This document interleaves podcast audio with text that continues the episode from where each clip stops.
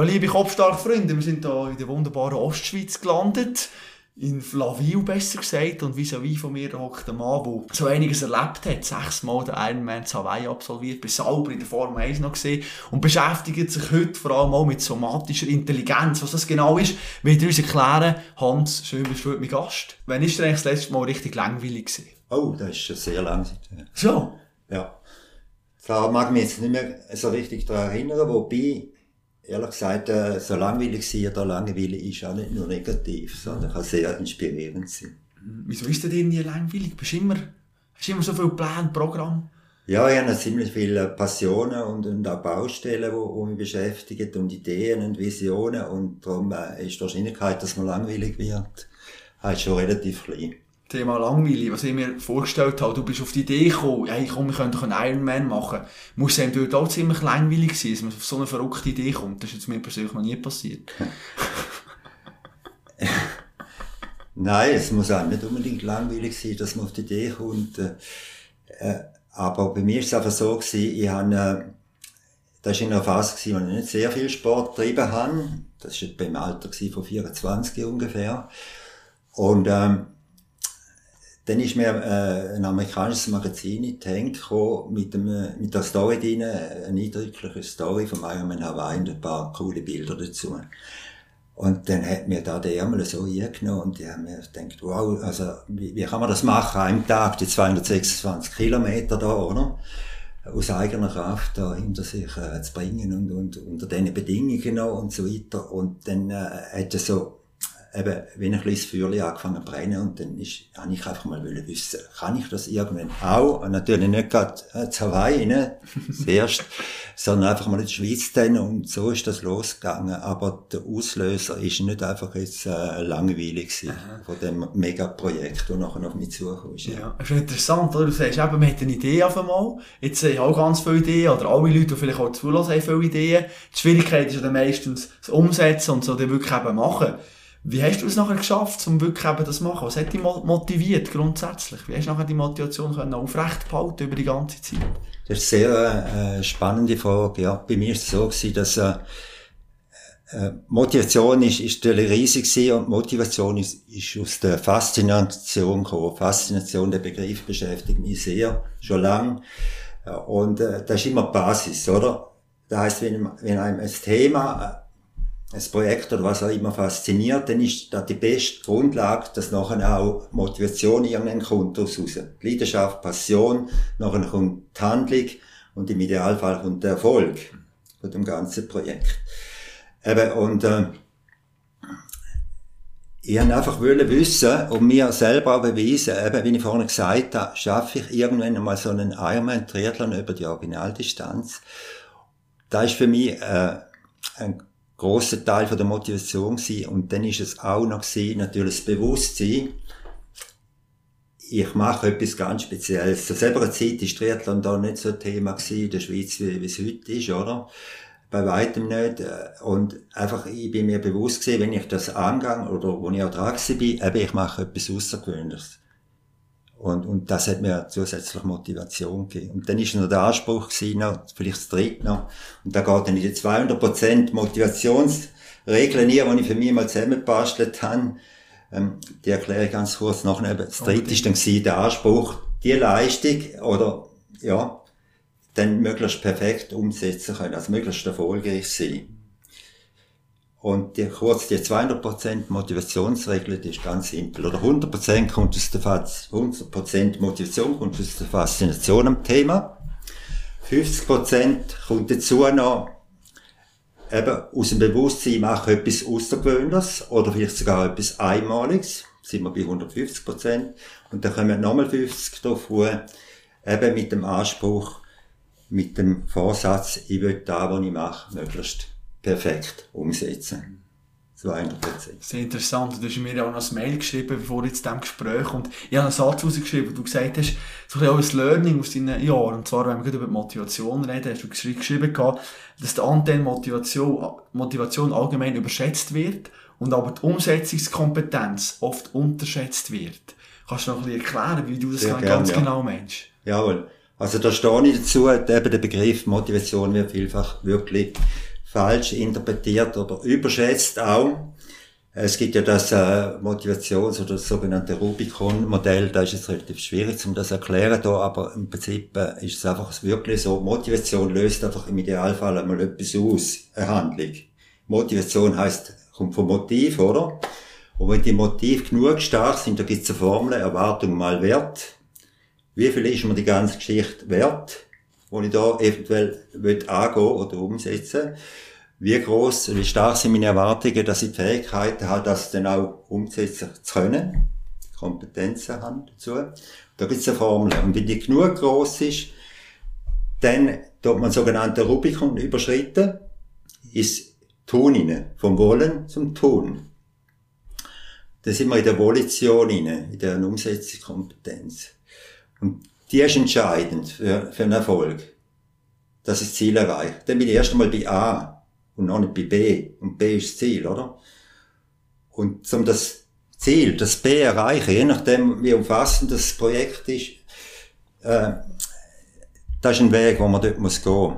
Und da scheitert eben sehr viel dran. Weil, aus verschiedenen Gründen, aber nicht zuletzt darum, weil es zum Teil falsche Zielsetzungen sind, unrealistische Ziele, zum Beispiel. Sie haben äh, vor allem keine Geduld. Für mich ist Ausdauer, und dann natürlich sehr viel und sehr gut kennengelernt, äh, äh, Ausdauer gleich Geduld. Und bei vielen Projekten, vor allem bei langen und bei anspruchsvollen Projekten, braucht man einfach eine Portion Persistenz, eben Hartnäckigkeit auch, oder? Dranbleiben, auch wenn es Krisen gibt. Und die gibt's bei sehr vielen Geschichten und Projekten, vor allem bei anspruchsvollen natürlich, wie Triathlon oder was auch immer es ist. Und da scheitert viel dran, zum Teil auch, weil sie keine Begleitung vielleicht haben auf dem Weg, auf dem Prozess.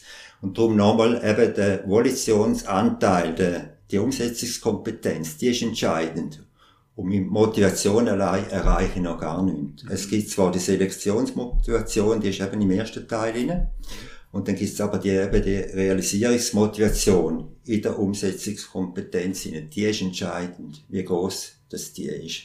Das ist interessant. Und vor allem ist es ja, wenn wir über Kompetenz reden, geht es ja darum, eben, wie du ich vielleicht trainieren, dass ich eben möglichst schnell oder eben an das Ziel herkomme. Zu deiner Zeit 1980, wo du angefangen hast, eben Triathlon in Europa in den Kinderschuhen gesteckt. Wo hast du dir das Wissen hergeholt? Weißt also, meine, da hätte man noch schlecht können googlen und mal eingeben und YouTube-Videos schauen. Wie hast du das Nein, gemacht? da hat es natürlich noch gar nicht gegeben, leider muss man fast sagen, aber es ist so gewesen.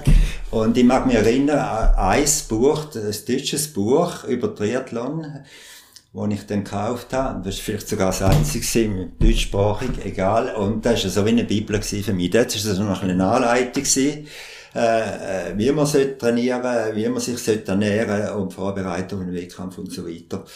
Aber es ist äh, nichts. Und äh, vieles habe ich natürlich äh, autodidaktisch halt dann gemacht, zum Teil auch ausprobiert halt. Haben da schon ein gewisses Know-how gehabt, äh, Ausdauerspezifisch, weil ich vorne schon Ausdauer-Geschichten gemacht habe, früher mit Motocross zusammen, wo ich auch Ausdauertraining gemacht habe, aber natürlich nicht Triathlon-spezifisch, selbst nicht. Und dann ähm, habe ich natürlich vor allem sehr schnell gemerkt, äh, allein schon beim Trainieren, bei der Vorbereitung, dann nicht erst beim ersten Wettkampf, wo dann ein Jahr später dann kam, ist, äh, in Basel, äh, wie wichtig das mentale Bereich ist im, in der ganzen, im ganzen Projekt hinein. Und das hat mich natürlich begleitet bis zum Schluss. Und nicht jetzt daraus ist dann mein Business da auch entstanden, weil da so etwas Faszinierendes ist und so etwas Wichtiges. Das heisst, ich kann noch so viel physisch trainieren und noch so optimal und alle Daten überwachen mit was auch immer, alle Werte analysieren. Wenn ich den Metallbereich, äh, ja, nicht auch trainiere, wie auch immer, oder? Dann äh, werde ich das Ziel nicht erreichen. Ganz, ganz einfach. Und nicht nur zu Hawaii, sondern es kann auch, kann auch bei anderen Projekten sein oder, oder anderen Triathlon weltweit äh, zum Beispiel. Oder, und darum eben fasziniert mich das Thema, die, die mentale Geschichte so extrem, oder weil ich dort gemerkt habe und gelernt habe, eben, äh, wie entscheidend das ist. Ich vergleiche ja den Menschen eigentlich mit der CNC-Maschine. ja, so ganz simpel, oder? Und wenn man eine CNC-Maschine kennt, äh, die hat ja Software, oder? Und eine Hardware. Und Software ist eigentlich beim Mensch, für mich ist das Hirn, das Kopfhirn, muss ich so sagen. Software und der Rest ist die Hardware vom Körper. Und wenn ich irgendein Ziel erreichen will, muss nicht Sportler sein, kann auch andere Ziele oder Handlung ausführen, zielführende Handlung, dann muss ich ja die Software richtig programmieren. Und das ist ja so faszinierend. Und das ist eigentlich nichts anderes als da, wo man Metalltraining macht, im sportlichen Kontext zum Beispiel, oder? Dass man die Software eben sehr nicht, äh, den Metallbereich so vorbereitet ist auf einen Wettkampf, dass nachher äh, die Handlungen, die man während dem Wettkampf ausführen tut oder sollte, eben zielführend sind. Und dort ist zum Beispiel sehr wichtig, als natürlich Krise, und die kommen hundertprozentig, die können im Triathlon im Schwimmen schon kommen, ziemlich schnell, weil das ist alles andere wieder lustig, vor allem die Startphase. Warum man so viel Leute hat, oder was? Ja, ja, das ist, schon. kommst du davor in einer Wäschmaschine, natürlich. Die ersten, sagen jetzt 500 Meter, Kilometer okay. vielleicht, oder? Ist einfach in durchgekommen, so. Ja, ja, da geht's dann ums Überleben. Okay. Also wirklich, da gibt's den Schläge, also, und, und, und, tatsächlich. Das ist, wenn keine Rücksicht genommen, gross auf Nein, aber da macht natürlich niemand absichtlich, ja, aber ja. wenn da 1000 oder 2000 miteinander losprügelt, oder? Und alle ins gleiche Ziel. Und, äh, und wenn man dann noch, äh, am falschen Ort eingestanden ist. Man kann dann mehr oder weniger auch nicht dort in keine Krone am ja. Bier, wo man, wo man will, sag ich jetzt mal, oder? Aber wenn ich natürlich als, als mäßiger Schwimmer oder als äh, durchschnittlicher Schwimmer jetzt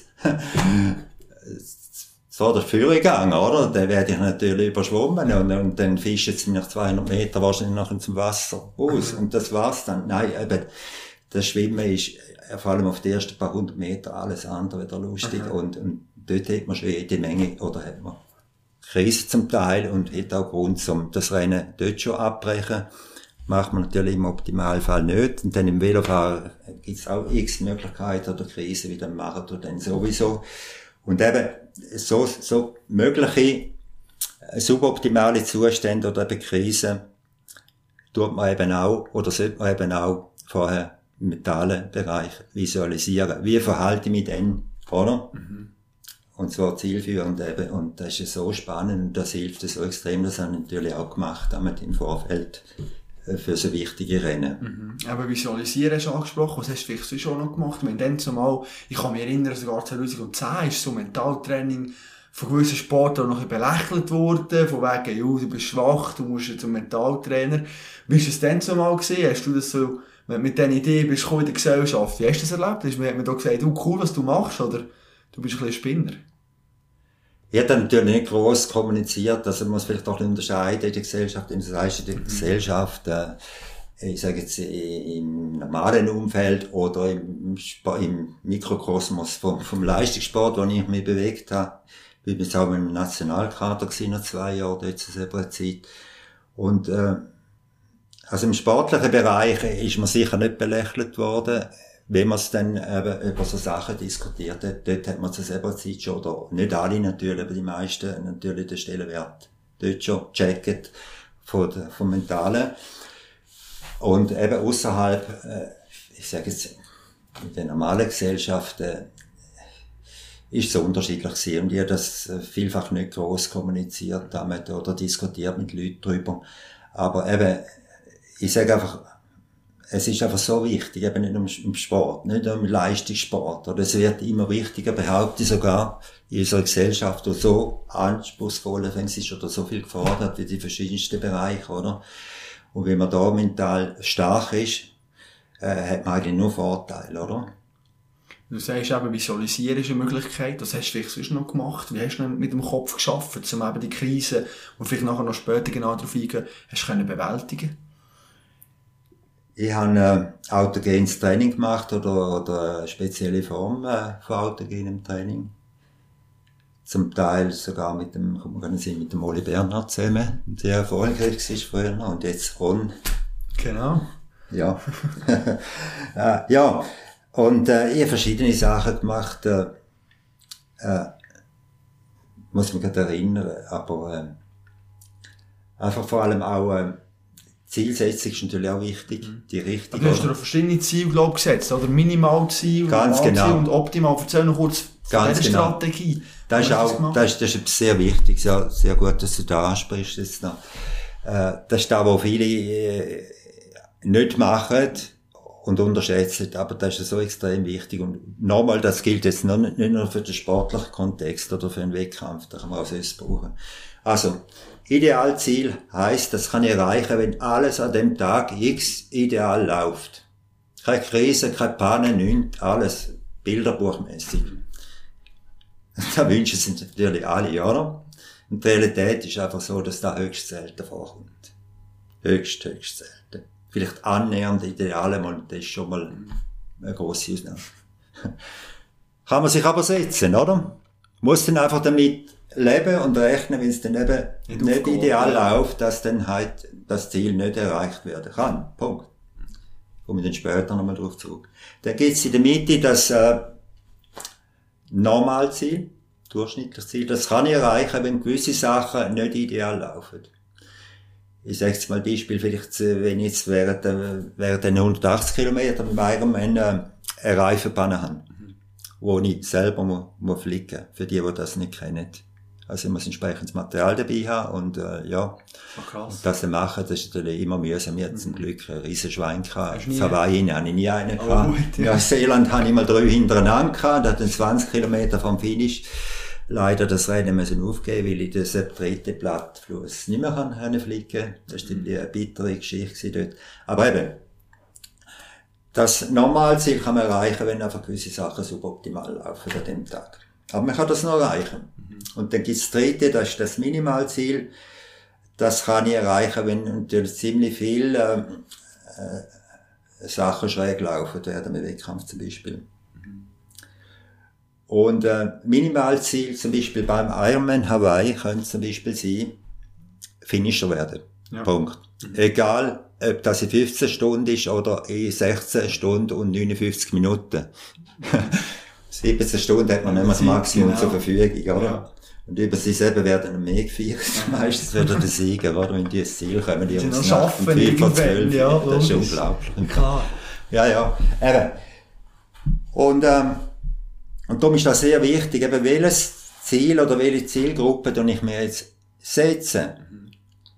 Weil wenn ich nur das Idealziel setze, und merke ich im Schwimmen schon eine Krise und, und, und, und, und halt zehn Minuten länger braucht für Schwimmen, weder dass ich eigentlich in meinem Plan gerechnet kann. Oder irgendwann kommt eine Krise, dann geht jemand vielleicht den Velofahren, die kommt garantiert. Meistens. Dann breche ich die Übung eventuell ab, im schlimmsten Fall, weil ich realisiere dann, ich erreiche das Idealziel nicht mehr. Also Idealziel setzen ist meistens nicht empfehlenswert. Normalziel, okay, habe ich meistens gemacht. Ja, so viel zu dem Thema. Ja, und nachher ist aber eben das Idealziel für dich, wenn man einen Man macht, ist das gesehen der Sieg oder was? Oder was, hast, oder was das da, dir gesehen? Das ist natürlich bei mir, wäre da äh, viel zu vermessen gewesen, weil ich mhm. bin ja nicht Profi gewesen. Mhm. Ich habe das amateurmäßig mhm. gemacht. Mhm. Und dann kann man das wirklich äh, vergessen. vergessen ja. okay. Es gibt einen Unersatz, oder? Mhm. Das war der erste. Ja. Der A. Ja, es ist nicht der erste, aber schon gleich der no limits, oder? Mhm. Es gibt keine Grenzen. Ja. Aber äh, man muss das relativieren. Mhm. Also man kann nur so motiviert sein und, und, und, und überzeugen sein von sich selber, aber ein Ironman Hawaii gewinnen als Amateur ist jetzt einfach jenseits von realistischen. Ja. Aber meine Ansprüche sind immer, also abgesehen von, man muss sich jetzt erst qualifizieren, dass man überhaupt... Genau. Das ist auch noch schwierig, oder? Man muss sagen, zu deiner ja. Zeit, du hast es vorhin erklärt, 1500 Leute, oder? Wo gehen können gehen. Also hast du müssen ja, da muss man dann sich zuerst, äh, wie einem anderen Wettkampf äh, weltweit, da gibt es verschiedene Möglichkeiten. Ich bin jetzt, äh, dreimal bin ich, glaube ich, in Rom gewesen, ne? für Nürnberg ist ein riesen Triathlon übrigens, aus äh, mega Party damit, äh, habe ich mich qualifiziert, einmal in Australien, einmal, das letzte Mal auf Lanzarote. Da habe ich sogar die Age Group gewonnen dann noch. Und da gibt's ja immer pro Age Group, eine Age Group sind fünf Jahre, fünf Altersjahre gibt es äh, eine Anzahl Slots, also Plätze für den Ironman. Und in Lanzarote sind es, glaube ich, vier gewesen bei mir und, und sind, glaube ich, an die 100 Teilnehmer gewesen. Das heisst, ich hätte unter den ersten vier müssen sein. Hat dann gewonnen, eine Stunde verwisst. und dann ist der Fall klar gewesen. Eben, und, äh, das Ziel ist einfach, dass nur die Besten von den Besten nach einem Start gehen auf Hawaii im Ironman, weil sie auch Weltmeisterschaften sind im Triathlon. Und eben, die Selbsthürdenschnee ist, ist, ist ein Erfolg, oder? Und nachher dann aber ist für mich schon auch der Anspruch gewesen, außer das erste Mal, als ich mitgemacht habe, 1987 auf Big Island Hawaii, habe ich einfach mal Finisher werden. Ja. Egal, fast so, für welcher, mhm. welcher Zeit. Allerdings habe ich schon Vollgas gegeben, aber, und da ziemlich guten Platz dort erreicht. Ja, ziemlich weit vorne. Und dann, äh, die nächsten aber, äh, fünfmal noch, habe ich immer den Anspruch, möglichst äh, weit führen kommen. Möglichst in der Profi landen. Und da habe ich dann vor allem im 89 im zweiten Einsatz erreicht mit meinem äh, 48.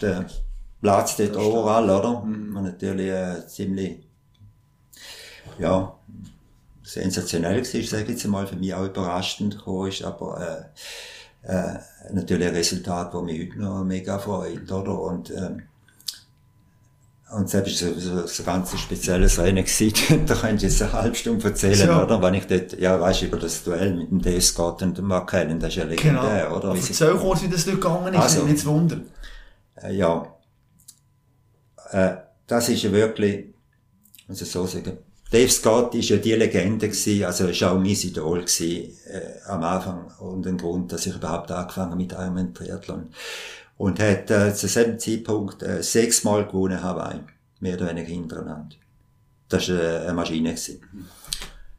Und der Mark Allen, der ist so äh, ein Newcomer gewesen, jünger wie der Dave Scott und hat x Anläufe probiert, beides natürlich Vollprofis, oder? US-Amerikaner. Äh, der Ironman Hawaii, äh, wo einfach das höchste ist im Triathlon, oder? Auch mal zu gewinnen. Und er hat äh, es nie geschafft. Und dann 1989, und muss noch eins sagen, und das, das ist interessant, äh, vor dem Rennen 1989 ist der Mark Allen, hat er den Brent Sekunda, der Schaman, mhm. der Huichiol-Indianer, den ich ja auch kenne, kommen wir vielleicht genau. später noch Unbedingt, unbedingt äh, kennengelernt, wie auch immer, wo auch immer, ist sie bei ihm Retreat machen, hat sich mental auf eine andere Ebene gebracht, respektive der Brent Sekunda, hat ihn dort angebracht. Und, ähm, ja, dann ist das Rennen 1989, wo ich eben auch mitgemacht habe. Und dann hat man von Anfang an, hat man das auch ein bisschen mitbekommen, dass da etwas Spezielles abgeht, äh, an dem Rennen. Und ich mag mich ja so erinnern, wenn das gestern gewesen wäre, als ich auf der Marathonstrecke war, dort vielleicht auf Platz äh, 60 gewesen, 70, ich weiss nicht mehr genau. Äh, und dann sind mir die beiden entgegengekommen. Das ist so eine Wendekursstrecke analog eigentlich Teil mit der Radstrecke da in der Pampa aus, oder? Ja, irgendwo, La, mega heiß. Mega heiß, oder kein Schatten, kein Zuschauer, Reitenpfad. Äh, Journalistenfahrzeug entgegenkommt, die zwei Seite an Seite. Und dann haben wir uns gekreuzt. Und das war so ein magischer Moment, ich habe dort schon gewusst, das ist jetzt ganz etwas speziell, was da abgeht. Und ich bin so dankbar gewesen, dass ich das miterleben durfte. Und dann ist etwa 40 Stunden gegangen, es ist der dritte Profi gekommen, wer auch immer. Und dann habe ich gewusst, oh, da geht etwas, oder? Schnell. Die sind schnell, die beiden. Und die haben sich wirklich getrieben, den ganzen Wettkampf haben die nebeneinander oder hintereinander absolviert im legalen Bereich. Mhm. Also Velo ist ein Windschatten ja. und so, oder? Mhm. Und dann, etwa eine Meile vor dem Ziel, den Marathon, vor kein Luakona, wo das Ziel ist, es geht noch leicht rauf, hat dann der Mark Allen, der Dave Scott, bei einer Verpflegungsstation abgehängt. Mhm. Das ist eine ganz spezielle Szene, die ist auch festgehalten auf YouTube, findet man die wahrscheinlich heute noch, wie man kann go, go suchen nach dem Wettkampf. Und, und dann nachher hat er, äh, glaub 59 Sekunden abgenommen, Dave Scott, und hat so das erste Mal können gewinnen. Und nachher nochmal fünfmal. Das heisst, Mark Allen hat auch sechsmal Hawaii gewonnen. Und eben, das ist einfach, äh, so ein spannendes Rennen gewesen, und also der, der, das spannendste Ironman überhaupt, ja. kann man so sagen, bis jetzt. Und dass ich dürfen dort mitmachen, äh, ist, ist einfach ein riesen Geschenk und unvergesslich. Und vielleicht noch erst die Story mit dem Mark Allen. Mhm, genau, ja. Da mal geschrieben habe, das genau. passt natürlich wunderbar dazu. Ja, sicher. Eine Woche vor dem Rennen, äh, bin ich mit zwei Kollegen, oder ja, sind wir am Trainieren gewesen auf, dem, auf der Bikestrecke und einer hat etwa, 30 Kilometer weiter raus hat er eine Platte gehabt. Und dann haben wir beide anderen gewartet, irgendwie, bis er da, oder am Reparieren ist. Und dann habe ich den Mark Hellen gesehen, vorbei fahren. Ziemlich zügig. Ich habe das irgendwie gerade gekannt, der war allein unterwegs gewesen. Und dann habe ich mir gesagt, okay, äh, der kann seine Platte selber reparieren. Und ich fahre jetzt mal den Mark Allen. Mal schauen, ob ich mal. Ja, ob ich dem nachmag, oder? Äh, Ja, und dann habe ich das, das gemacht, bin nachgefahren, habe ihn eingeholt. Ich, natürlich, äh, das Velofahren war immer meine Stärke gewesen, wenn oder? Von den drei Disziplinen, die stärkste Disziplin. Ich wäre mal früher noch fast zu den Veloprofis gekommen. Ah, wirklich? Habe mich dann aber für Motocross entschieden. Okay, ja, spannend. Ja, egal. Und dann habe ich den Mark Allen, bin ich will ich hinter ihm nachgefahren. Und dann habe ich überholt. Ich denke, da einmal im Leben möchte ich den Mark Allen, den ich Moment, auch schon kennt Ja. habe, obwohl er Hawaii dann noch nie gewonnen hatte. Erste Woche später, wollte ich den Mark Allen nochmal überholen auf dem Velo. Hat das gemacht, er ist fast vom Velo runtergefallen, hat kein Wort gesagt. Dass er, dass er jetzt da einen überholt, oder? Der ist zügig unterwegs. Ja. gewesen. Und ja. Und dann, äh, ist er dann hinter mir nachgefahren, nochmal irgendwo 15 Kilometer. Im, im legalen Bereich, Abstand, also ohne Windschatten. Und dann hat ähm, er mich kurz vor Kreilua Krone, wo wir wieder zurück sind, hat er mich wieder überholt. Wieder ohne ein Wort, oder? Sagen. Und das war ein riesen Erlebnis gewesen. Und dann kurz später, ein paar Tage später, haben wir uns dann mal getroffen, das Krone, und er hat mich dann erkannt, haben wir ein paar Worte geredet miteinander, hat ihm scheinbar ziemlich imponiert, dann. Also eine riesen Story, oder? Absolut, ja. ja. Und Genau. Der Moment, den du beschrieben hast, oder, ist auch in seinem Buch, also ja, wo er zusammen mit dem Schamanen geschrieben hat, wie Fit Soul, Fit Body, Ganz genau. beschreibt ja das auch, und das ist eine spannende Szene, weil er sagt ja eigentlich auch dort, hey, im Fall, ich habe Gedanken gehabt, eigentlich, hey, wieso tue ich mir das an, ich, ich mache nicht der andere ist eh viel stärker, und meine, das ist ja genau so eine Krise, wie wir es vorhin hatten, wo du ja vielleicht auch hast. Hey, Ich könnte doch jetzt einfach aufhören, wieso tun mir die Schmerzen an? Wie hast du nachher dann geschafft, die Gedanken irgendwo durch zu vertreiben oder irgendwie den gleich durchzuziehen? Weil eben, ich meine, es ist heiß, es windet, keine Leute. Mhm. Man könnte einfach sagen, du komm, jetzt hör ich auf. Ja, ja, da könnte man locker sagen und x-mal, oder? Aha. Und dann die Übung abbrechen, da gäbe es so viele Möglichkeiten. Aber eben, weil man sich entsprechend im Idealfall so mental äh, auf, auf das Ganze vorbereitet, macht man das im Idealfall nicht. Es sei denn, es ist wirklich gravierend mit gesundheitlichen Problemen, das habe ich auch gehabt, und dann macht es keinen Sinn mehr irgendwann. Und äh, es ist einfach so, sehr wichtig ist einfach vor allem auch, da habe ich es noch nicht erwähnt, mache ich gerne an dieser Stelle, dass man so eine grosse Leistung, das 226 Kilometer, nonstop, oder man sagen, die drei Disziplinen auch einfach unterteilt in Einzeletappen, also virtuell, also ja, oder? In Einzelschritt Ja. und so absolviert. Das heißt, als Beispiel, wenn ich natürlich das nicht mache und nach diesen 180 Kilometer auf Hawaii zum Beispiel vom Veloabstieg und meine Muskulatur ist, ist wirklich blockiert, ich bin müde, oder? Ja. Und so weiter. Eigentlich hätte ich jede Menge Gründe zum, Zum zum aufhören. aufhören schon, oder? Abgesehen davon, dass man vorne noch geschwommen ist auch noch. Äh, eben.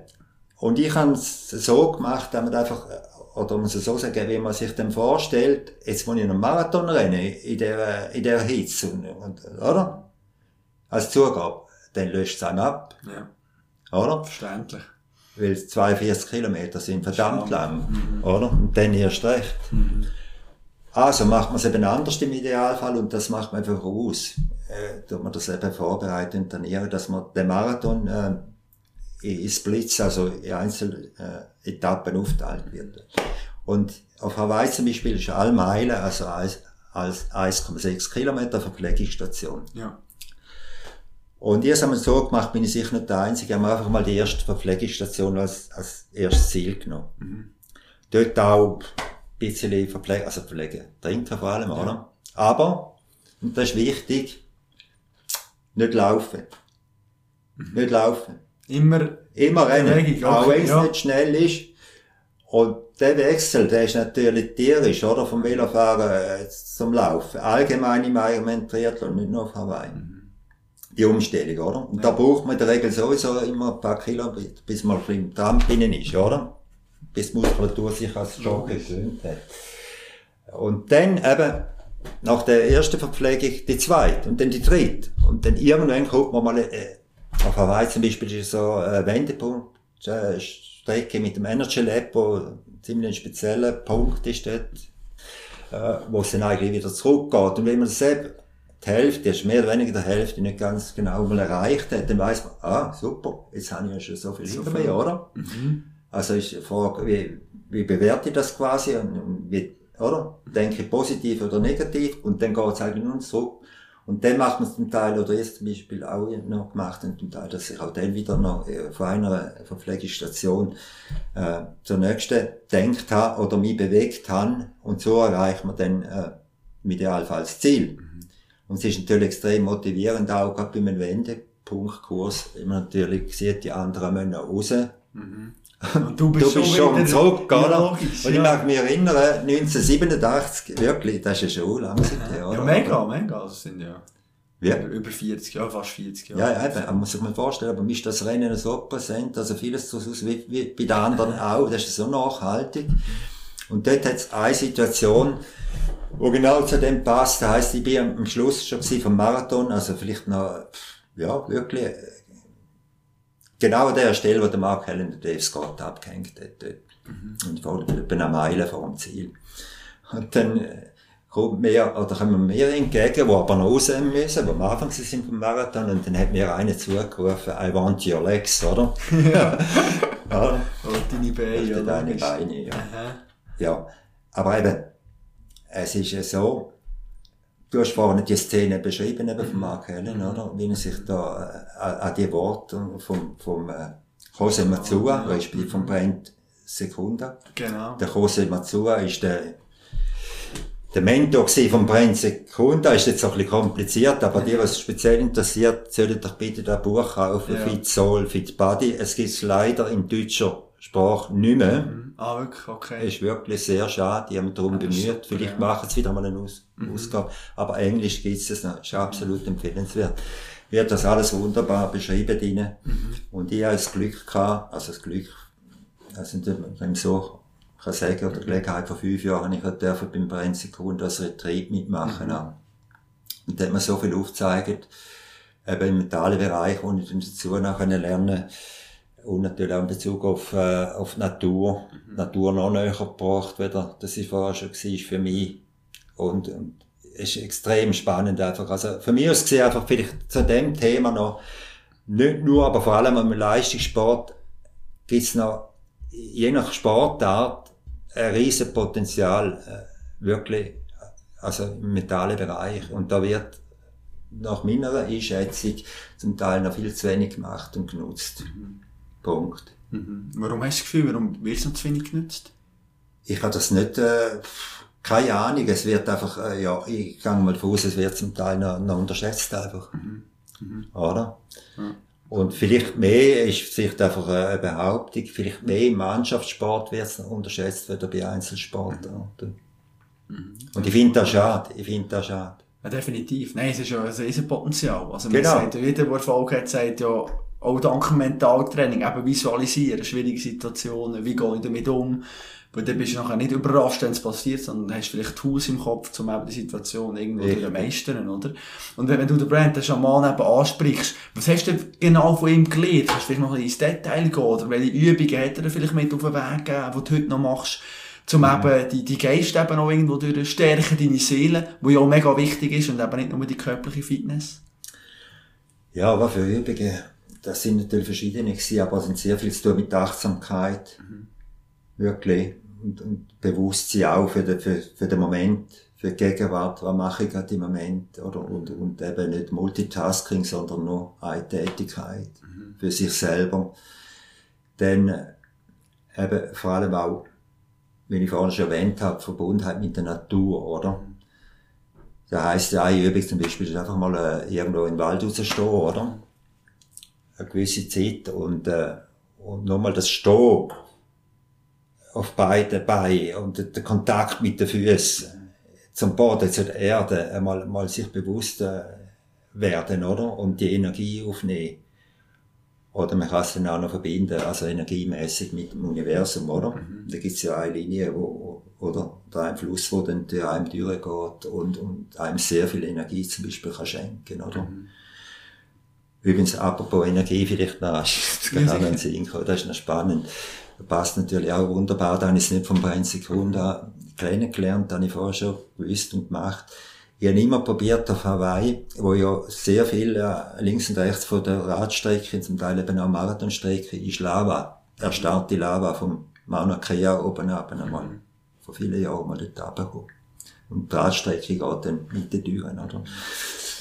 Und eben Teil von der Marathonstrecke haben immer probiert, äh, also nicht nur probiert, sondern das auch gemacht, einen Teil von der, der gewaltigen Energie, die da oben liegt und die noch vorhanden ist, oder? Auch wenn es die Lava nicht mehr flüssig ist, habe ich probiert, für meine Leistung einzusetzen. Während dem Triathlon. Wie hast du das das gemacht? funktioniert. So, wie hast du das Ja, gemacht? ja, dann Wie? kann ich es nicht beschreiben. Ja, ja, aber also- Das kannst du gar nicht beschreiben. Aber du musst dir einfach bewusst sein oder werden, was da die gewaltige Energie eben, und da muss nicht unbedingt Lava sein, da kann auch Stein sein, zum Beispiel in einem Berg, oder? Wenn ich jetzt einen Berglauf mache, zum Beispiel. Oder da gibt's verschiedene Möglichkeiten. Einfach. Und dann, eben, dann probierst du einen Teil aufzunehmen und dann umzusetzen in die Leistung. Und da gibt's ja wieder einen Huhnersatz, wo, wo so äh, spannend ist, oder? Die Energie folgt der Aufmerksamkeit. Punkt. Also die, die die, die Huna-Lehre noch nicht kennen, also absolut empfehlenswert. Ja. Das sind sieben sehr weise Sätze, wo, wo wirklich nicht nur im sportlichen Bereich in der Gültigkeit haben, sondern überall. Nochmal, die Energie folgt der Aufmerksamkeit. Und wenn ich meine Aufmerksamkeit diesen Lavafeldern geschenkt habe dort, oder wenn ich meine Aufmerksamkeit an, an einem Fluss schenke zum Beispiel, oder wem auch immer, oder was auch immer, folgt meine Energie dort an. Oder respektive kann ich noch eine Energie daraus raus beziehen. Absolut spannend. Mega. Da denkt man vielleicht auch nicht wieder an die Schmerzen oder was auch immer. Das hat Mark Allen noch super Ja. beschrieben im Buch. Eben, Natur, die Umgebung wahrnehmen, Ja. Freude haben, oder wenn man etwas sieht und denkt, Genau. ah, cool, weil eben, ist die Energie dort, der Fokus ist dort und nicht auf den negativen. Gedanken im Kopf Ja. vielleicht, wo einem sagen, hey, hört doch auf Ja. und so weiter, oder? Was Ja. mich noch interessant dünkt, ich meine, du hast, die Ironman gehen über acht Stunden. Aber was denkt man im Kopf? Weisst äh, du, Mhm. du mal ein bisschen überlegen, was noch passiert ist, wenn auf dem Velo, zum Teil ist wirklich einfach gerade. Und das Ja, ist ja. Zeit. Wa- Was hast du Das ist sehr äh, studiert? eine interessante Frage auch und eine wichtige finde ich auch. Es ist so, dass man das Hirn ja nicht einfach abstellt Ja. am Start und nachher wieder einstellt, wenn man irgendwann im Ziel ist. Logisch. sondern das rattert permanent und zwar ziemlich intensiv. Ist es aber so gewesen, dass etwa sicher 95 Prozent ist auf, äh, von dieser ganzen Zeit, von diesen vielen Stunden, ist natürlich auf den Wettkampf fixiert gewesen, oder fokussiert gewesen, auf mich selber, auf meinen Körper, die Wahrnehmung von meinem Körper, wie bin ich dran, oder, ja, oder mich wieder verpflegen oder trinken, und das ist enorm wichtig übrigens auf, auf, auf Big Island, das Trinken vor allem auch. Ja. Und ähm, dann hat es aber noch Platz gehabt, zum Teil auch für, für ganz andere Themen, äh, die weit weg sind vom Wettkampf. Das ist auch noch wichtig, dass man sich manchmal ein bisschen ausklingt und vielleicht denkt, irgendwo auf dem Bänkchen sitzen, da im Wald oben da oder wo auch immer, oder? Also, Ja, ja. Oder, oder die Sauna liegen, oder? Oder was auch immer halt dann, also völlig weg, oder? Und Du hast vorhin eben das erwähnt mit, dem- mit dem Mark Allen, mit dem, mit dem äh, Schmerzen wegdenken. Und das, das funktioniert eben auch, oder? Wir sagen dann mit der Psychologie, also Gedankendiffusion, der Begriff, oder? Dass man seine Gedanken von einem negativen Thema kann wegswitchen in ein positives Sinne. Und das braucht auch ein gewisses Training, aber das habe ich natürlich auch gemacht, oder? Und es ist noch interessant, wenn man dann das Ziel erreicht hat, nach diesen vielen Stunden, ist man so in einer ambivalenten Situation inne. Das heisst, man hätte ja mit niemandem können reden, oder? Während dem ganzen Wettkampf. Und hat dann das Bedürfnis, irgendwie mit, mit dem ersten Mensch, wo, wo wieder so einen Kontakt hat, oder? Äh, äh, äh, einfach äh, sich zu unterhalten und um gewisse Sachen äh, kommunizieren oder mitteilen, wo man es da erlebt hat. Das ist das eine. Und das andere ist, äh, man will einfach für sich allein sein und irgendwo an, anhocken oder liegen und einfach mal checken, was da abgegangen ist, was man da erlebt, was man da erreicht hat, oder? Interessant. Sehr, ja. Ja. Und es ist nachher für dich aber ist ein riesen Ziel, so einen Ironman auch so weit zu absolvieren. Und beim ersten Mal, dann schafft man ja das. Und viel habe ich auch schon mit Sportlern geredet, die vielleicht Olympische Spiele sind, durch Olympiasieger sind worden. Riesen Ziel. Und plötzlich ist es irgendwie weg, weil man es so erreicht. Und wie geht man mit dem, mit dem Loch vielleicht um? Oder wie, wie tut man vielleicht verhindern, dass man in ein Loch hineingeht? Das hast du damals gemacht, nach diesen grossen Sachen, die du erreicht hast. Also der Effekt, äh, der, der gibt's auf jeden Fall und, und ich denke bei, bei allen. Ja. Und nicht nur im sportlichen Kontext übrigens. ja, das habe ich auch das Gefühl. Oder? Und das ist irgendwie ganz logisch, weil es, es baut sich eine Spannung auf, oder? Mit dem Höhepunkt ist der Wettkampftag dann, oder der Wettkampf selber, und dann ist der vorbei und dann bricht die Spannung weg. Und dann kommt das Loch. Also ja, meistens. Ja.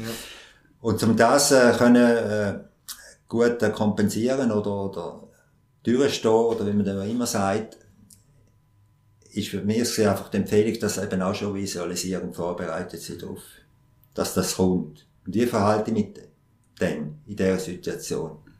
Oder? Da gibt es dann verschiedene Möglichkeiten. Aber dass man es einfach, äh, dass man nicht überrascht wird dann davon. Was hast du da wirklich nachher gemacht? Hast du dich belohnt irgendwie? Oder Ja, ja. Schon? Ja, ja. Wie hast du dich belohnt? Gehen wir in die Ferien oder haben wir mal einfach Nein, Ruhe? Ferien nicht. Für mich sind die Einsätze zusammen die Ferien gewesen, aber ähm, äh, zum Beispiel einfach äh, Belohnung ist in dem Sinn schon mal gewesen, auch einen Gang abschalten, was man zwangsläufig natürlich gemacht hat, weil die Muskulatur äh, hat sich auch müssen erholen. Übrigens interessant noch, dass äh, die physische Erholung jetzt nach so einem Wettkampf ist, ich sage jetzt mal vier, fünf Wochen. Dann könnte man schon fast wieder Ja, den nächsten machen, ja. oder? Wobei das schon relativ kurz, aber egal. Aber die mentale Erholung, die Regeneration, die geht länger. Je nachdem, wie der Wettkampf verlaufen ist. Ja, die geht länger, bis man wieder auf dem Niveau wäre, um sich den nächsten Wettkampf dann äh, zumuten.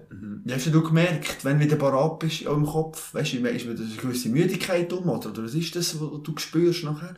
Das ist noch schwierig zu beschreiben, aber ich habe es natürlich einfach äh, äh, vom, vom Timing her so geplant, dass ich äh, in der Regel nicht mehr wieder maximal mal drei Wettkämpfe gemacht habe, über das Jahr verteilt. Das heisst, Qualifikation in Australien zum Beispiel ist im April gewesen, dann äh, der Ironman im Oktober.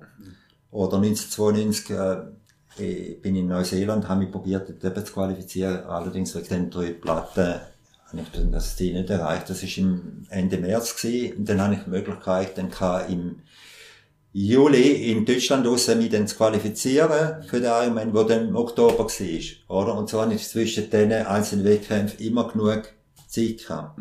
So mich wieder auf beiden, in beiden Bereichen regenerieren. Und das ist so etwas Wichtiges. Das ist eine von, der, von meinen wichtigsten Erkenntnissen, die ich auch darf mitnehmen aus diesen vielen Jahren, die Leistungssport betrieben habe, wie wichtig dass die Balance eben ist zwischen Belastungsphase, Training, Wettkampf, Job noch oder was auch immer und eben Erholung.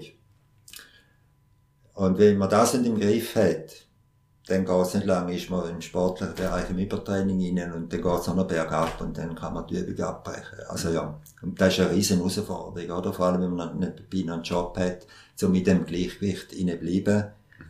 Ja, Man sich bewusst auch die Pause nehmen, oder? Ja. Kann man sagen, das mache ich nicht, oder? Aber gerade wenn man sich auf einen Ironman vorbereitet, hast du jeden Tag eigentlich trainiert, oder? Was ist da?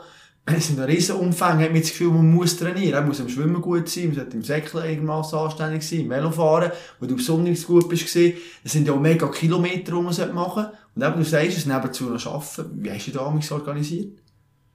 Ja, erstes Mal äh, habe ich äh, keinen festen Trainingsplan gemacht, nie. Ich habe auch Nee. keinen Trainer gehabt, nichts. Okay. Nada. Ich habe einfach Freistil und dann habe ich etwas vom Coolsten gefunden und finde das heute noch am Triathlonsport.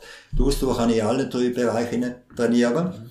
Das andere ist dann äh, disziplinenspezifisch, wo ich natürlich auch muss trainieren Und ich habe einfach geschaut, dass ich von der Umfang her ungefähr auf ein gewisses Soll gekommen bin, äh, wo ich mir dann können, so einen Wettkampf zumuten hat das ein bisschen aufgeschrieben, aber auch nicht wahnsinnig seriös, muss ich ehrlich sagen. Und je nach Wetter auch, bin ich halt dann Velofahren oder nicht. Und wenn ich sehe, es kommt regnen, bin ich sicher nicht auf. Velo gekommen. Obwohl vielleicht eben, eigentlich heute äh, geplant hättest zu gehen. Ja. Das haben wir dann halt, Aber da wäre für mich ein. Sachzwang geworden irgendwann. Und da wäre nicht gut gewesen, das hat bei mir nicht funktioniert.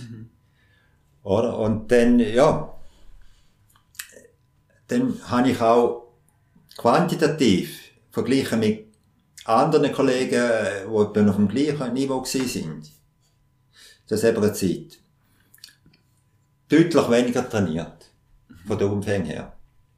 So, der Motto eben, erstmal Qualität ist wichtig und nicht Quantität weniger wichtig in dem Sinn. Und auch unter dem Motto einfach weniger ist mehr, mhm. nennt man, oder? Und ich habe Erfolg damit, ich würde es wieder so machen, garantiert, weil die Wahrscheinlichkeit, dass man, gerade wenn man über Langdistanz Triathlon, äh, wenn man sich da zumutet und, entsprechend auch vorbereitet, eben, die Wahrscheinlichkeit, dass man eben in ein Übertraining kommt, ist sehr, sehr groß. Vor allem, wenn man dann noch top motiviert ist, gerade wenn man anfängt, oder? Das Gefühl, jeden Tag, jeden Tag Vollgas, ja, jeden ja. Tag quasi einen Wettkampf machen aus dem Training, mhm. Das funktioniert nicht lang. Mhm.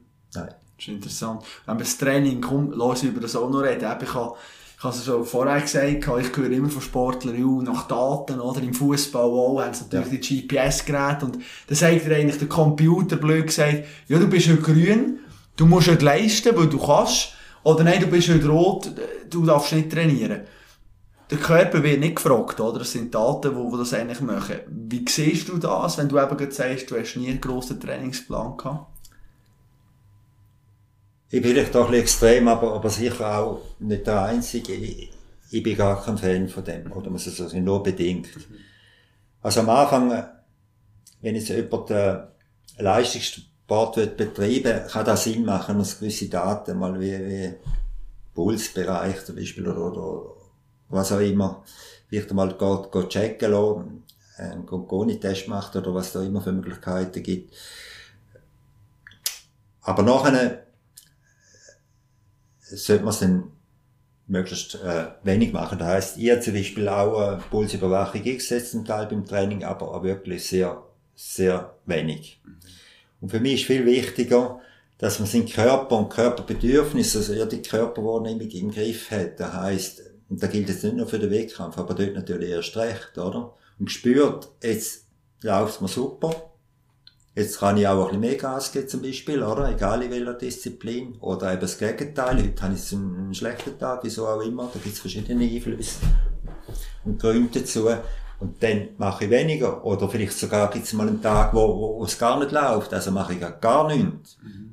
Der, einfach, da finde ich so extrem wichtig. Eben, das ist quasi die somatische Intelligenz, sind wir bei dem Thema, oder? Genau. Und das ist da, wo viele heute äh, nicht mehr haben die Wahrnehmung oder nur noch sehr bedingt. Jetzt nicht nur im sportlichen Bereich, sondern allgemein, in Bezug auf die Ernährung, in Bezug auf, auf die Erholung zum Beispiel, in Bezug auf Bewegung, oder? Zum Beispiel. Das ist ja auch im Prinzip das Körperbedürfnis. Mhm. Jeder Mensch hat das Bedürfnis nach Bewegung, Bewege, ja. aber die wenigsten setzen es um. Mhm. Leider, muss ich sagen. Ja, eben, ich, ich zähle auf das.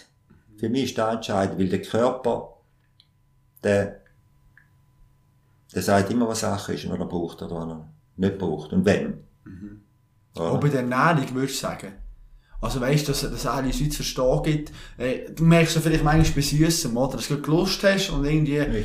hast fünf Stück Schoki gegessen und dann sagt der Körper wie, hey, jetzt, jetzt mache ich wie nicht mehr, also nicht mehr gerne, oder jetzt ist einfach zu viel, oder? Ja. Hast du so, ist es auch so ein Signal vom Körper, das man eigentlich wahrnehmen könnte, aber vielleicht Absolut. zum Teil fast zu wenig machen. Also einfach so. Absolut. Haben wir es verliert, oder wieso machen wir es nicht mehr so? Ja, ja. Das haben, die meisten Leute haben das verliert, oder mindestens einen grossen Teil davon. Warum denn? Also meine, Warum? Ja. Das verlieren äh, viele Kinder schon, der falsche Erziehung. Mhm. Wenn zum Beispiel die Eltern ein Kind zwingen Spinat essen, mhm. wo der Spinat einfach nicht gern, da gibt's ja einige, oder? Mhm. Äh, dann bauen sie schon mal einen ziemlich grossen Teil ab von dieser Fähigkeit. Weil im Spinat hat es unter anderem auch Salzsäure und die vertreibt nicht jedes Kind, respektive nicht jeder Mensch. So. Oder wenn die Eltern zwingen, eben das Kind immer fertig essen, was am Teller ist, auch. Obwohl es eigentlich den Sättigungspunkt schon erreicht hat. Auch da ist eine Möglichkeit, um die Fähigkeit abzubauen. Und zwar nachhaltig. Mhm. Später kommen dann andere Einflüsse dazu, aus, aus, einfach aus den Medien oder was auch immer, auf uns alles immer jeden Tag reinkommt und uns hindert an unserer Eigenwahrnehmung oder von der, von der Körpersignalinterzeption heisst das im Fachausdruck. Und da führt dazu, man kann das natürlich nicht messen, aber sehr viele Erwachsene oder eben zum Teil, ja, Kinder, Jugendliche schon, Erwachsene, haben nur einen Bruchteil von der Wahrnehmung. Entsprechend daraus resultieren dann eben gesundheitliche Probleme, das heisst, äh, Essstörung zum Beispiel, Übergewicht. Dann, äh, ja, Burnout zum Beispiel auch, oder, weil ich nicht wahrnehmen will oder kann. Mein Körper braucht eine Pause. Mhm. Das entsprechend umsetzen. Also das ist ein riesen, und darum fasziniert mich das Thema somatische ja. Intelligenz so extrem. Ja. Und ich bin so überzeugt und habe zum Glück eben sehr einen grossen Teil noch können mit über eine Ehe jetzt, ich treibe schon lange keinen Leistungssport mehr, also Wettkämpfe und so, aber trotzdem meine, meine Wahrnehmung, Fähigkeit ist noch auf einem sehr hohen Level. Und die hat die vor allem eben über den Leistungssport kennengelernt. Mhm. Ja, das ist vielleicht auch ein bisschen das Thema eben, dass wir nicht unseren Körper irgendwie fühlen, auch ein bisschen mit der Leistungskultur zu tun, oder der Leistungsgesellschaft. Dass wir halt, je nachdem eben, ich sehe das auch bei mir zum Teil, oder auch in unserem Geschäft, am Blick und so, dass die Leute gar nicht richtig zu Mittag essen. Weil, hey, ich wollte jede Minute irgendwie gescheit nutzen und ah, das Essen ja, mache ich nebenbei noch am Computer oder so immer. Hast du das Gefühl, das hat auch einen Einfluss oder ist das eher in etwas Kleines.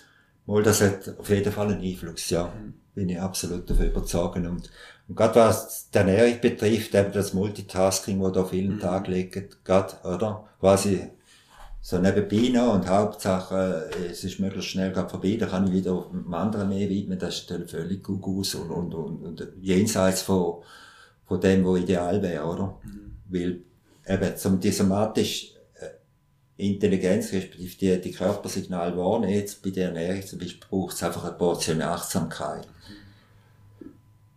Und, und auch Zeit. Und wenn mir das fehlt, eben, wenn ich Multitasking mache, nebenbei noch ein SMS schreibe oder am PC arbeite oder was auch immer und dann einfach noch reinschaufeln, dann äh, ist die Wahrscheinlichkeit sehr groß, eben, dass man dann einfach erstmal nicht bewusst ist und vor allem zu viel auch. Vor allem, wenn man weiss, dass ein Sättigungspunkt oder Meldung vom, vom Magen ins Hirnuhr etwa 20 Minuten braucht, bis die da oben angekommen ist. Okay, krass. Ja, das ist noch spannend. Ja, ja mega, ja. Wenn du ja. 20 Minuten noch reinschaufelst, dann bist du wirklich einfach noch... Ja, ja, also eben, da trägt unsere, ich sage jetzt, Leistungsgesellschaft schon einen Teil dazu bei, dass, dass wir da sind, wo wir sind, oder? Mhm. Ja, klar. Und dann bist aber du in dem Fall, oder, wie, wie lebst du auch mit dem Wissen? Aber hockst du einfach her und tust nur essen und das Handy lässt weg? Oder was sind so vielleicht so für, für kleine Tools, vielleicht auch für Zuhörer und Zuhörerinnen aus deinem Alltag, wo du sagst, hey, look, so kann man ein bisschen bewusster eben vielleicht leben und ein bisschen gesünder auch leben? Was gibt es? Das sind Teil kleine Sachen, die man kann machen kann, oder? Es sind, äh, ja, sind schon kleine Sachen und gleich sind es eben wichtige Sachen. Du hast es jetzt bereits erwähnt, eben Monotasking machen quasi, oder? Etwas. Also wenn ich esse, dann esse ich. Punkt, ja. oder? Ja. Das ist schon mal sehr gut und wichtig.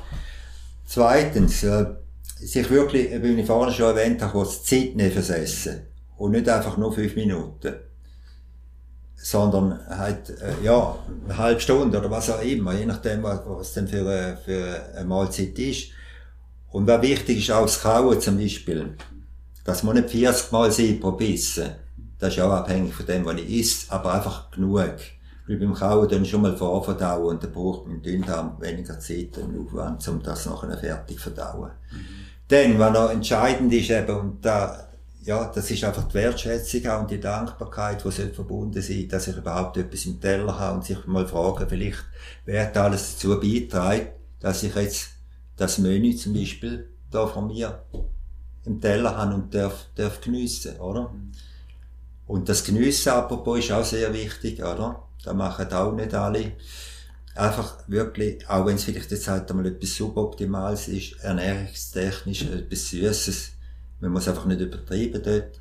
Aber der Körper sagt einem da im Normalfall, eben, dass man dann das wirklich genießt auch. Mhm. Oder?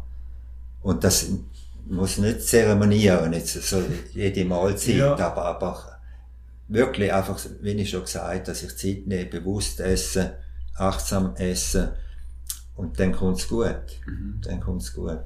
Ja, das ist mega interessant. Wenn jetzt vielleicht so gegen Schluss so noch den Leuten würdest so ein bisschen ja, eine Lebensweisheit mit auf den Weg geben oder so einen Glaubenssatz, den du hast, eben nach all deinen Jahren, deinen Erfahrungen auch, was wäre was wär das, was du den Leuten würdest wünschen, oder unserer Gesellschaft im Allgemeinen, wenn du da so ein bisschen rumlaufst, was, was würde es gut tun, oder eben, was dürfen wir von dir noch lernen? Uh, ja, das sind natürlich verschiedene Sachen, die ich da, äh, ja, gerne würde noch, noch weitergehen oder, oder auch weitergeben in meinen Coachings oder, Unbedingt. oder Vater oder was auch immer. Eben, das eine ist einfach, äh, die meisten von uns, äh, zum Beispiel, die, die halten sich in einer selber bastelten Komfortzone auf, oder? Und meine Erfahrung ist einfach, und das habe ich ja mehr einmal auch gemacht, ist einfach, dass sich Sex mit dem Formel 1 Thema, natürlich Genau. allein schon eine Story, Absolut. wert wäre, oder mit meinen Triathlon so, dass es einfach vielfach lohnt, einmal die, die Komfortzone verloren.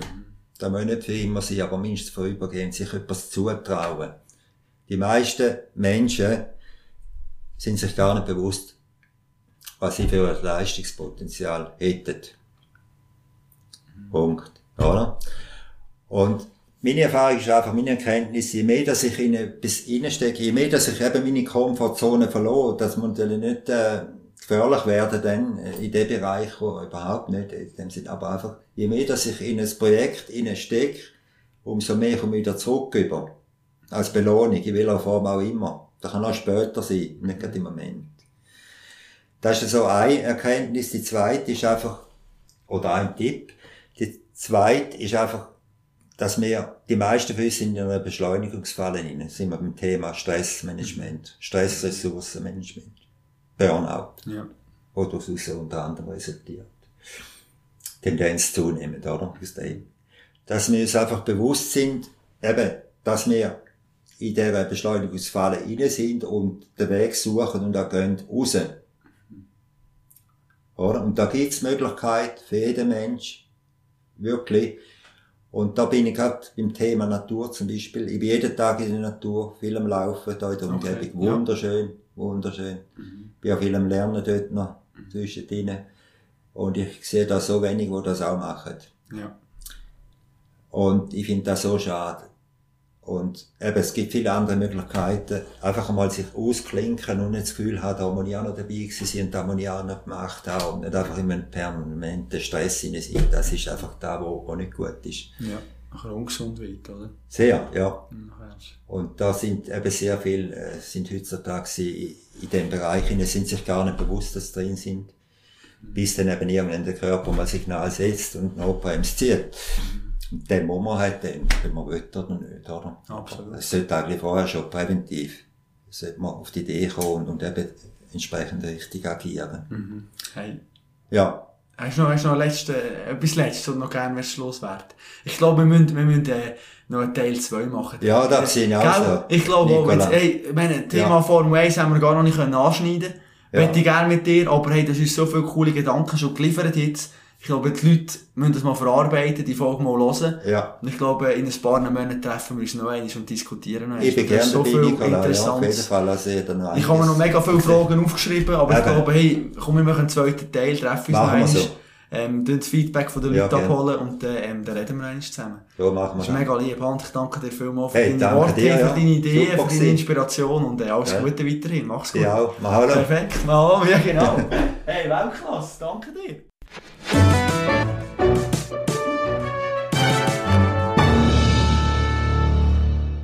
Ja, der Hans Gehrig, ein verrückter Typ, hä? Wahnsinn. Also, wenn einer, der sechsmal 180 Kilometer Velo fährt, 3,8 Kilometer schwimmt und als das auch noch kurz einen Marathon sagt, also ich meine, das ist ja, das ist, da kann man ein bisschen schnaufen, ein bisschen schwitzen. Ja, das ist unglaublich, oder? Also, es ist wirklich eine Bereicherung, oder? Irgendwo eine Inspiration auch. Vor kurzem hat gerade wieder der Ironman in Hawaii stattgefunden. Jetzt ist es aber neuerdings so, dass in einem Jahr dürfen die Frauen auf Hawaii ihre Ironman-WM haben, dann müssen die Männer auf Nizza ausweichen und im nächsten Jahr ist es genau umgekehrt. Warum macht man das? Ja, es hat auch da wieder mit dem lieben Geld zu tun. Und zwar ist es so, dass durch die Veranstalter, die wollen immer wie mehr Leute, oder sprich Läufer und Läuferinnen und Schwimmer und Triathleten, so muss man es natürlich sagen, wenn die immer wie mehr Triathleten zulassen zu diesem Wettkampf, oder wenn der Hans mal angefangen hat, sind das vielleicht noch 1500 gesehen, jetzt sind es zum Teil über 5000 Leute. Gibt natürlich mehr Geld, oder? Mehr Übernachtungen, ja, wir haben Startgeld und so weiter und so fort. Und jetzt haben einfach ähm, ja, die Einwohner dort auch gesagt und auch der Bürgermeister, es geht einfach nicht mehr so, oder? Das sind viel zu viele Leute, das ist einfach ein riesen Durcheinander und so weiter, auch Thema Sicherheit, Thema Organisation. Und darum haben sie nachher den radikalen Entscheid getroffen und gesagt, gut, nur noch ein Rennen pro Jahr. Und zwar entweder eben die Frauen oder die Männer. Es ist wirklich es ist eine ähm, Entwicklung, die, die sicher nicht Freude macht, wo, wo man sich hinterfragen irgendwo durch, weil Ironman gehört auf Hawaii. Hawaii ist der Geburtsort eigentlich äh, vom Ironman. Also es ist ja da wirklich ähm, ja, wieder sportpolitisch und eben das, das liebe Geld. Oder? Es, es dürfte manchmal einfach noch ein bisschen mehr um den Sport und um die Natur gehen. Und ich meine, der Sport findet in der Natur statt, da sollte man auch ein bisschen schauen, dass es harmoniert grundsätzlich und nicht eben wieder eine Insel nach der anderen ruinieren mit irgendwelchen, ähm, ja, Dollarzeichen im Kopf, die dann zum Teil ja, jede Vernunft irgendwo durch überdecken. Aber spannend ist ja die Entwicklung von diesen Zeiten, oder, die ich doch noch kurz erzählen an dieser Stelle. Wenn man schaut, so vor 10 Jahren, wenn da jemand unter 9 Stunden geblieben ist, eine Frau, dann ist die sicher auf dem Podest gestanden, oder? Das war keine Frage. Gewesen. Jetzt ist es so, dass mehr als 15 Frauen die magische Marke von 9 Stunden knackt haben. Das zeigt ja nur, wie stark sich die Trainingslehre verändert hat, oder wie man da immer probiert zu optimieren, das ist ganz verrückt. Die Sportwelt, die dreht sich und dreht sich. Und darum, ich glaube, Teil 2 mit dem Hans Gehrig, das, das müssen wir unbedingt machen, oder? So, ja, sagen wir Anfang Jahr, Februar, dort umeinander. Wird es auf jeden Fall klappen. Jetzt ist es ja noch so, dass wir noch ein bisschen in die nähere Zukunft schauen wollen. In zwei Wochen ist ein ehemaliger Skistar bei mir zu Gast, Silvano Beltrametti.